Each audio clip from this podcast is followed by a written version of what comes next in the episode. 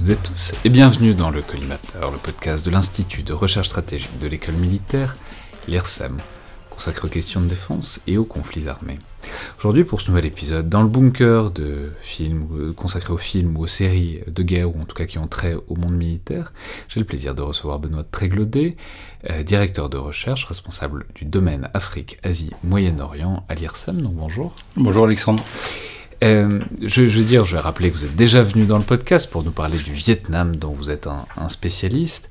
Et c'était une émission qu'on avait fait sur la géopolitique du Vietnam, mais au-delà de ça, euh, ça connecte tout à fait avec euh, le film dont on va parler aujourd'hui, qui est donc évidemment le Apocalypse Now de Francis Ford Coppola, sorti en 1979, et récompensé d'ailleurs de la Palme d'Or cette année-là. Alors, je veux dire, les auditeurs les plus attentifs de ce format souviendront peut-être qu'on a déjà fait un épisode sur Apocalypse Now avec euh, Yves Trottignon. C'était à la toute fin euh, du premier confinement. C'était, je crois, le dernier épisode de cette longue série qu'on faisait quotidiennement consacré à, des films ou des séries, à des recommandations en tout cas. Mais ça m'intéresse, euh, enfin je commence à me dire que c'est tout à fait intéressant de revenir aussi sur certains films ou sur certaines séries, notamment les plus marquants, parce que c'est souvent possible de les interroger avec des regards un petit peu complémentaires, et évidemment euh, le, regard du spécialiste du Vietnam n'est pas exactement le même que celui du spécialiste du renseignement cinéphile qui était Yves Trottignon. Et euh, c'est notamment euh, tout à fait le cas pour euh, Apocalypse Now parce que, c'est amusant, je, peux dire, dévoiler un peu les, les, coulisses du format. Souvent, je demande à des invités, enfin, des gens que, qui sont placés, enfin, qui sont plus ou moins proches du podcast, s'il y a un film ou une série qu'ils voudraient traiter. Et je pense que c'est la réponse dans 50% des cas, Apocalypse Now. C'est-à-dire que c'est un film qui, de toute évidence, focalise l'attention, passionne les spécialistes disons, du, fait militaire euh, au sens large. Et je suis donc très heureux de pouvoir le, revisiter sous un angle un peu différent.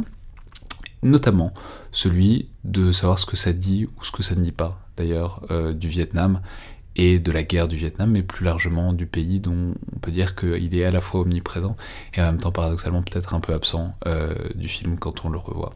Alors, Première question, Benoît Tréglaudet, en fait, pour entrer dans le sujet, parce que alors, je peux résumer le synopsis, évidemment, donc dire que c'est cette longue errance euh, de, du, héros, donc joué par Martin Sheen. Je n'ai même pas donné le casting, mais tout le monde le connaît, je crois. C'est donc euh, Martin Sheen, Marlon Brando, Dennis Hopper, Robert Duval, euh, Laurence Fishburne, un tout jeune, Laurence Fishburne aussi, et même Harrison Ford, d'ailleurs. Mais bon, au-delà de ces faits, enfin de bon, comment caractériser ce film? C'est donc un long voyage de Marty Chin, donc le, capitaine Benjamin Willard, officier des forces spéciales, pour retrouver le colonel Kurt euh, au fin fond de la jungle vietnamienne, euh, colonel que l'armée, enfin que les, hauts officiers américains veulent retrouver parce que il est parti et sa, sa disparition inquiète, surtout ce qu'il fait dans cette disparition inquiète.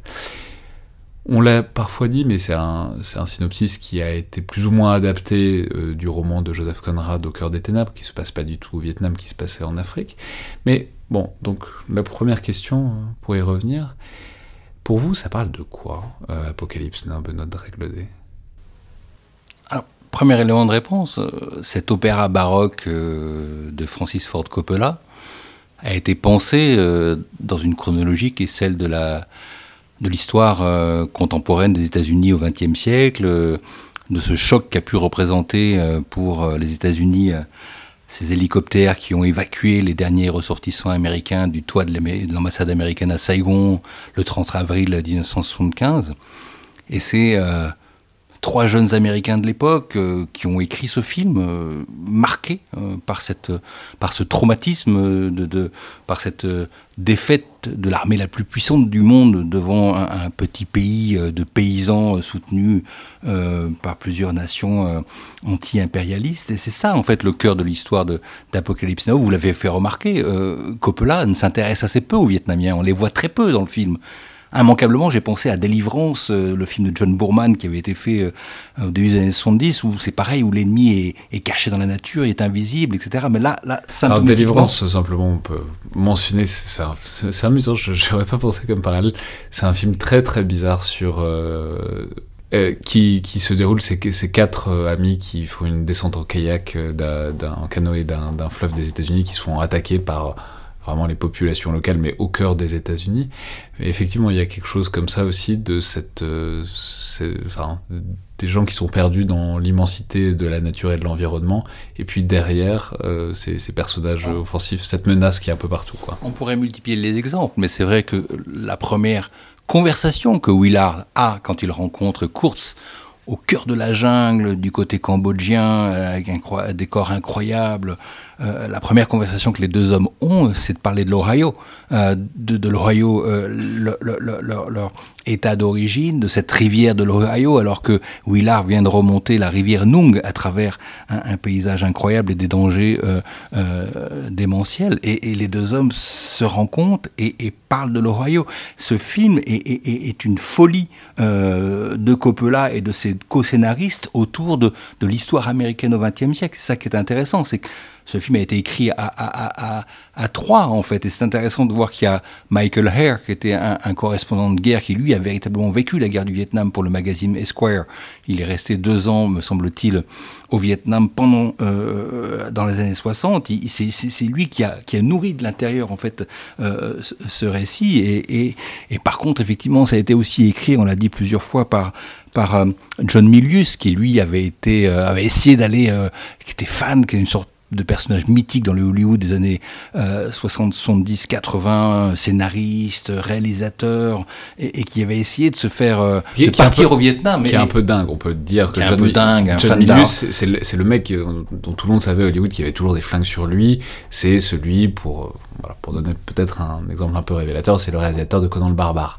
Et c'est pas rien, enfin ça dit quelque chose, John Milius, c'est une relation à la masculinité, à la, à la guerre, au fait, au fait violent, au fait, fait guerrier qui est quand même très euh, romantisé, quoi. C'est pas, c'est, c'est, pas quelqu'un. Et c'est intéressant de savoir que lui, il avait essayé de s'engager au Vietnam dans les années 60 et, on l'avait déclaré inapte pour des raisons de santé. Ça a toujours été une énorme frustration en fait de Milius vis-à-vis du Vietnam. Mais dans les années 70, il est obsédé par le Vietnam, il est obsédé par cette défaite du Vietnam, il est obsédé par c'est ce monde qui tombe. Et ce qui est intéressant, effectivement, c'est qu'on l'a souvent dit, voilà, il y a, y a, une tonalité très psychédélique dans, dans, dans, dans, dans Apocalypse Now, avec ses, ses fumigènes roses, violets, avec cette musique des Doors qui revient en permanence.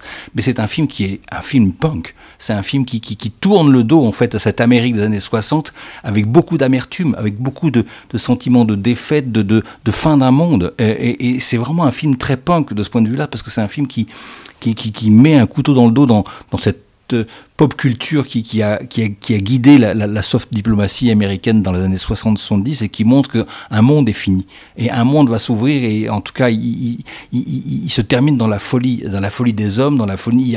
Il n'y a, pas une séquence de ce film qui n'est pas tournée autour de l'idée de folie de folie américaine et de déconnexion, encore une fois, entre le terrain euh, qui, est caractérisé par ce, Vietnam que, le capitaine Willard découvre en remontant cette, rivière Nung, qui n'est pas du tout une rivière imaginée, hein, qui est une rivière qui existe en fait dans la province de Kon Tum, à, la, proximité de la frontière cambodgienne. Et, donc il y a, un territoire réel, mais qui n'est pas peuplé encore une fois, de, figures euh, euh, euh, indigènes ou, vietnamiennes qui peuplent ces, régions, cette nature. La, séquence qui est amusante de ce point de vue-là, c'est quand le chef, le, le saucier de, de la Nouvelle-Orléans, qui, fait une première sortie dans la jungle pour aller chercher des herbes, etc., pour, pour, pour, cuisiner, rencontre, se retrouve nez à nez avec un tigre et, et, et commence à tirer de tous les côtés. Et c'est cette folie-là, en fait, qui est confrontée euh, à, à, la nature, au, au, réel, que, que, que, les Américains ou les protagonistes de l'ensemble de ce film ne comprennent pas. Euh, euh, et c'est vraiment un dialogue très intéressant de ce point de vue-là, parce que c'est une page qui se tourne entre une histoire de l'Amérique de la fin de la Seconde Guerre mondiale jusqu'à jusqu'à la défaite de Sonka, jusqu'à la défaite du du, 30 avril, euh, qui est, et c'est un coup de massue en fait sur sur et, et c'est ça qu'on a dit en fait euh, avec, euh, je pense à Coppola, mais je pense naturellement à Chimino qui avait réalisé l'année précédente ce grand film sur le Vietnam, euh, sur le Vietnam et les États-Unis, qui était Voyage au bout de l'enfer. Euh, euh c'est le nouvel Hollywood, Hollywood représentés par cette nouvelle génération de metteurs en scène tout puissants parce que leurs films marchent mais parlent aussi de la société, d'un monde qui, qui, change et pas uniquement d'un monde recréé et imaginaire. C'est ça en fait que, que Apocalypse Now euh, symbolise et, qui rend euh, beaucoup de force à ce film, mais c'est pas tellement un film sur le Vietnam. Ouais, donc vous diriez que c'est un film sur la manière dont les, que les Américains ont de ne pas comprendre et de ne pas voir euh, le Vietnam et les Vietnamiens Alors c'est un film sur le fantasme. Parce que juste on peut dire, le fantasme de l'autre. Il y en a quelques-uns. Enfin, il y a la scène finale évidemment avec Marlon Brando et Martin Sheen, mais même au début et au moment de la scène avec les hélicoptères et la, scène célèbre pour la chevauchée des Valkyries, il y a ces plans sur une école, un refuge, etc. Enfin, il y en a quelques-uns des Vietnamiens, mais on, il est vrai qu'on peut pas dire que ça reconstitue beaucoup euh, l'intériorité de. C'est est-ce qu'on pourrait nommer d'ailleurs euh, trois personnages vietnamiens dans ce film? Je suis pas sûr. Est-ce qu'ils ont des noms Je crois pas qu'ils aient des noms.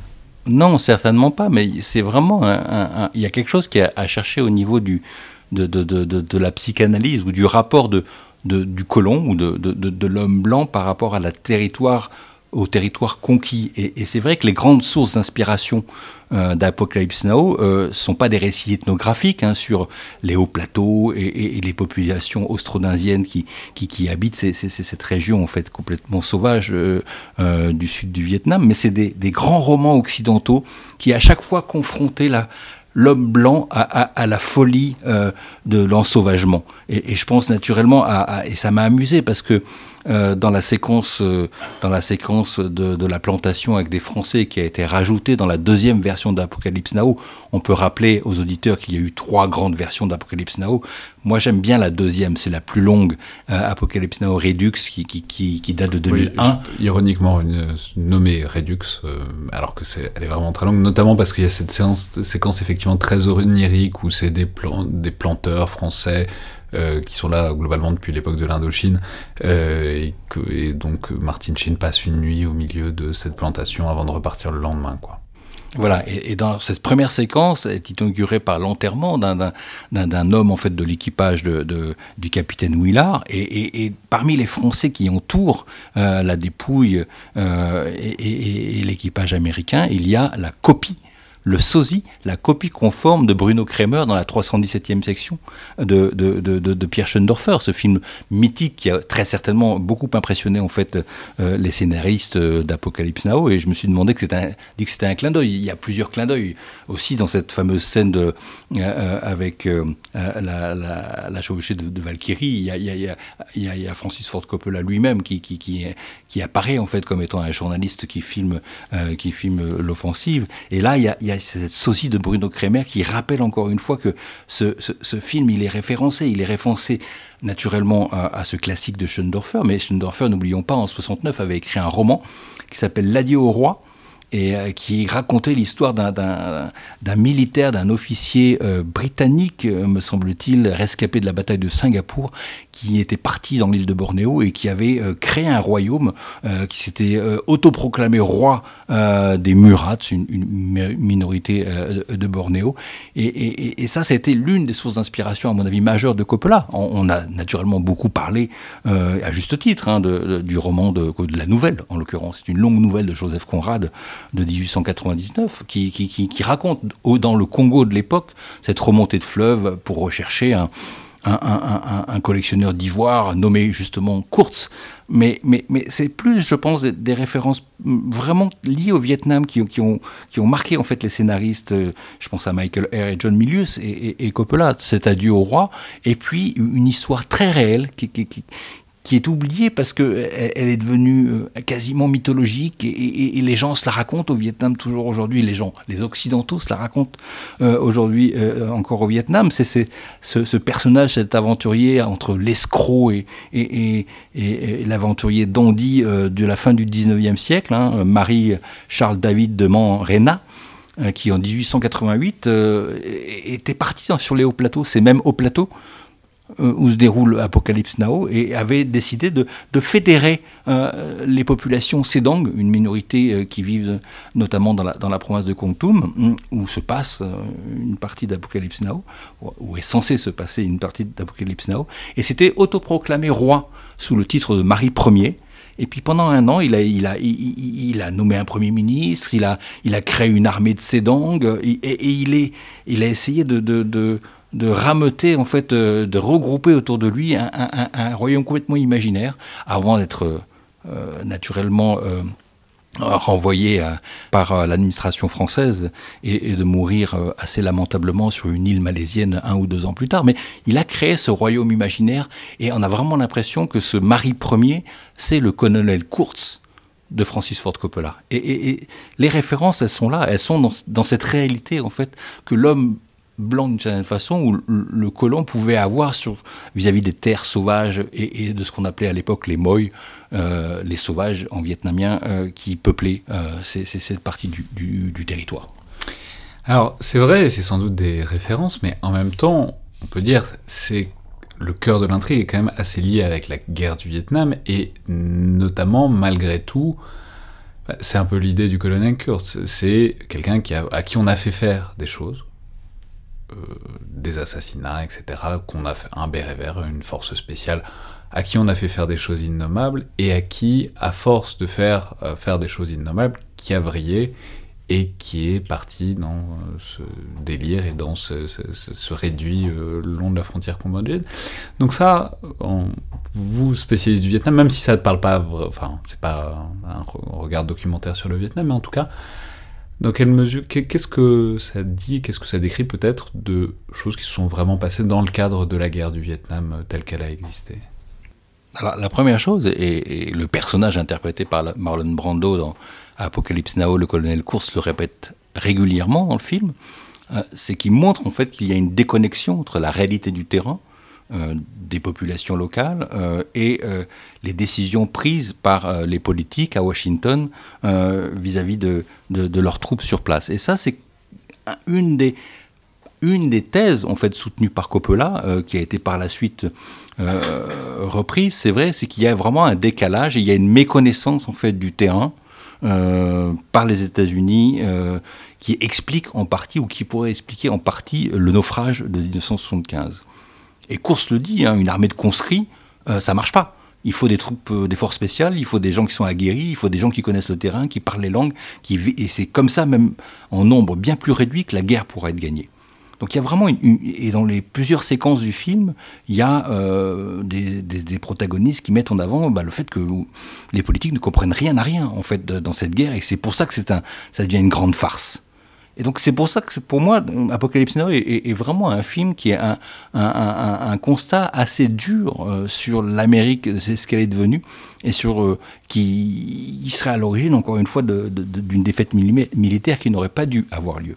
Et pour ça, il faut penser en fait à, ce qui était le secrétaire d'État à la défense à l'époque, euh, un, homme assez incroyable qui s'appelle Robert McNamara, qui a été secrétaire d'État à la défense de 61 à 68, donc sous Kennedy et sous Johnson, avant d'être remercié avec le tournant de Nixon de la guerre en 68, remercié et, au passage euh, de devenir le, euh, de diriger la Banque mondiale. Donc c'est plutôt une, promotion. Il y a des bons points de chute pour les anciens secrétaires d'État. Mais ce secrétaire d'État, en, en 1995, il a écrit ses mémoires sous le titre français de la tragédie et les leçons du Vietnam, des mémoires qui ont été traduites directement vietnamien et qui ont connu un énorme succès au Vietnam.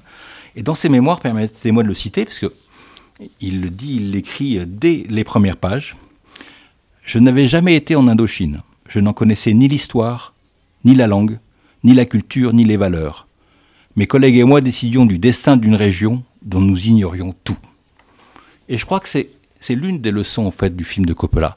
C'est qu'il montre encore une fois une bande de jeunes euh, tous plus ou moins drogués, euh, complètement laissés à, l'abandon, sans hiérarchie, ou quand on voit des, des officiers, en fait, ils sont euh, à moitié tarés, comme, comme, comme euh, le colonel Klincoln, me semble-t-il, qui gère en fait les troupes aéroportées en, en étant fan de surf et, et, de Wagner. Et, et c'est cette, cette folie-là, en fait, qui, qui est véritablement le, sujet de, de Robert Duval avec son chapeau de cavalier. Tout à fait. Et c'est cette folie-là, en fait, qui est vraiment euh, le sujet euh, du film, et c'est ce constat politique mm, par le nouvel Hollywood qui est de dire, écoutez, voilà quoi, on, a échoué, cette guerre était d'une certaine façon pas forcément légitime parce qu'on n'a pas compris en fait contre qui on se battait et comment ça se passait sur le terrain. Et est-ce qu'on peut dire, enfin, juste du constat opératif de courte, c'est-à-dire l'idée que les forces spéciales, elles, ramènent des vrais succès, des grands succès, alors que l'immense masse de l'armée de conscription américaine, elle, n'a servi à rien. Est-ce que on a une idée de la pertinence ou pas de ce constat, de cette idée à la lumière de la guerre du Vietnam? Est-ce que c'est juste un fantasme, un délire de... Parce que, bon, ça, ça va dans le mythe des forces spéciales, enfin, des, des bérets verts, etc., des, gens qui se pensent aussi comme euh, des soldats d'exception, et ça fait partie de cette espèce d'éthique, etc. Et bon, on en parle souvent à ce micro, c'est une question qui est posée toujours aux forces armées, du statut et de, des représentations qu'on a de ces soldats d'élite. Mais est-ce que est-ce qu'on peut dire la pertinence de ça dans le cadre de la guerre du Vietnam?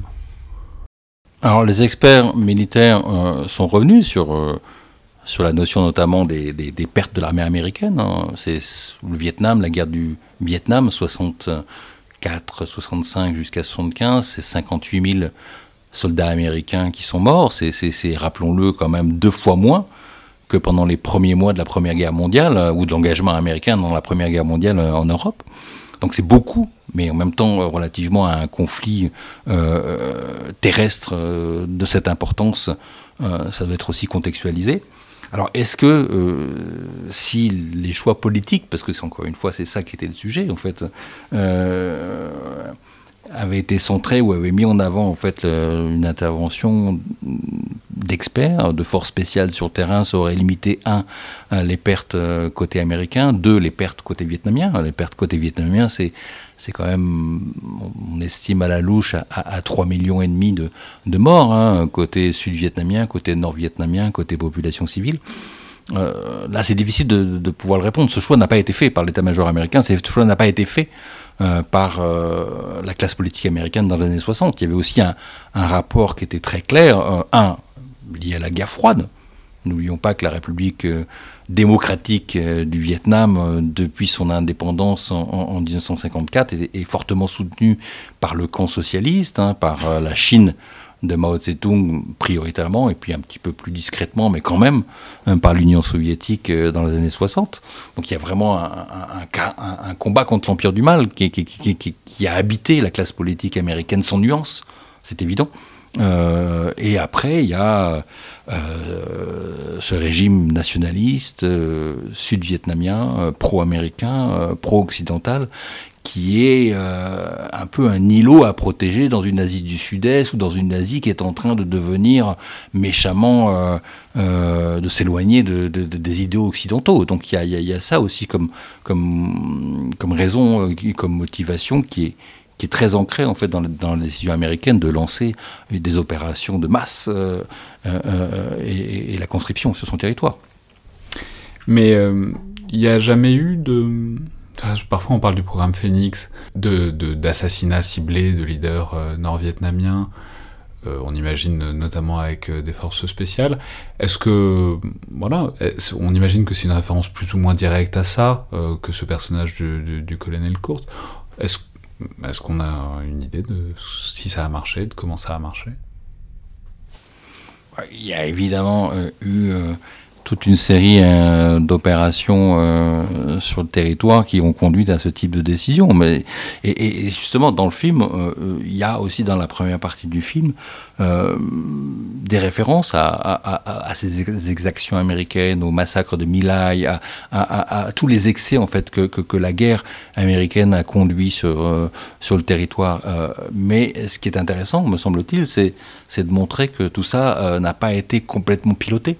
Euh, même, même les gens qui envoient euh, euh, le capitaine Willa faire sa mission pour remonter la rivière Nung, ils ont une connaissance, encore une fois, des dangers ou, des populations locales assez, assez parcellaires. à aucun moment, ils, ils, détaillent la présence du Viet Minh dans cette zone, qui était, on est à la fin des années 60, hein, 68, 69, début des années 70, on est déjà à un moment où euh, le Viet Minh euh, du Nord donc, a, déjà investi euh, le centre-Vietnam. Hein. je rappelle que l'offensive du Tet, janvier, 1900, janvier février 1900. 68, c'est le tournant de la guerre du Vietnam et c'est une grande victoire pour les Vietnamiens et c'est le moment où les Américains se disent que finalement ils vont pas pouvoir tenir le pays.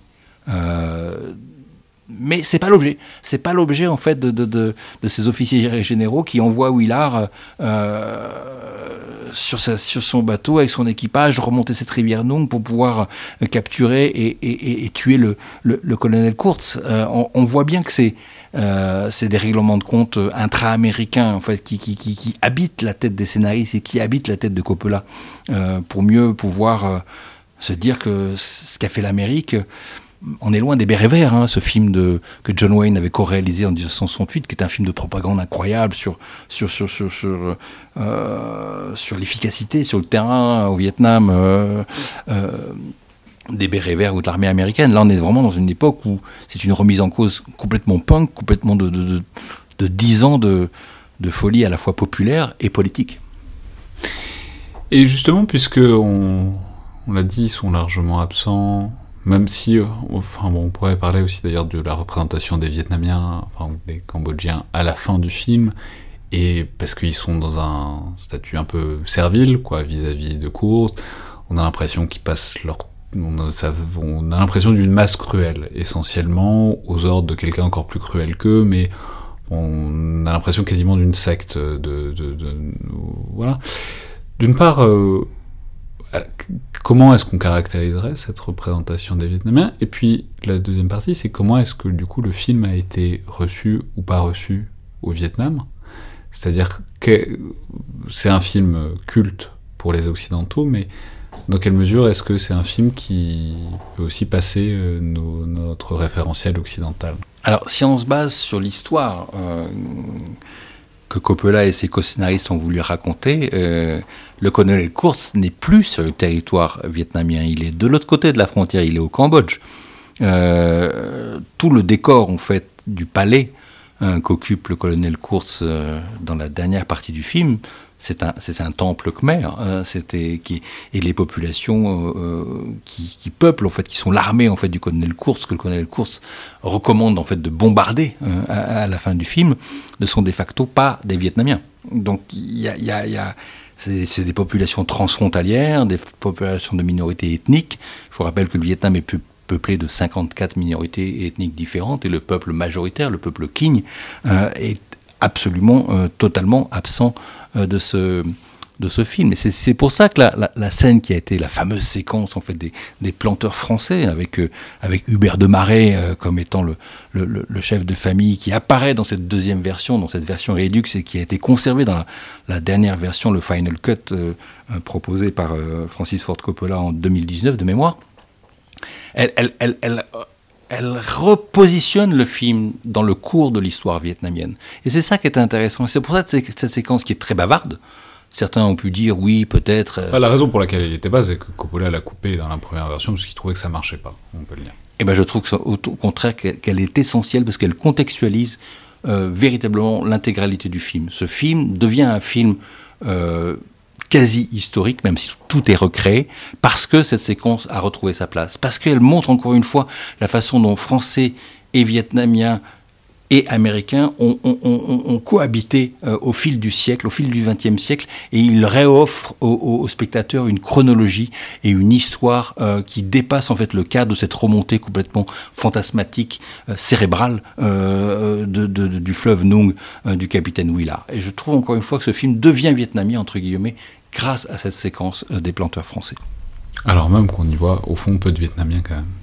C'est intéressant parce que le Vietnam a été une une colonie de n'a pas été une colonie de peuplement. Donc les, populations occidentales et les Français sous l'Indochine française étaient très très peu nombreux et extrêmement localisés dans les villes. Donc la famille comme la famille de Marais, donc cette famille de planteurs euh, que l'on découvre dans l'Apocalypse Now, euh, ils étaient rares en fait, ces, ces, planteurs français à partir euh, au fin fond de la jungle pour pouvoir exploiter en fait le, leurs arbres à caoutchouc, etc. Mais voilà, c'est une façon de remettre en fait une continuité dans l'histoire du Vietnam, dans son rapport à l'Occident. Parce que c'est ça le sujet, en fait.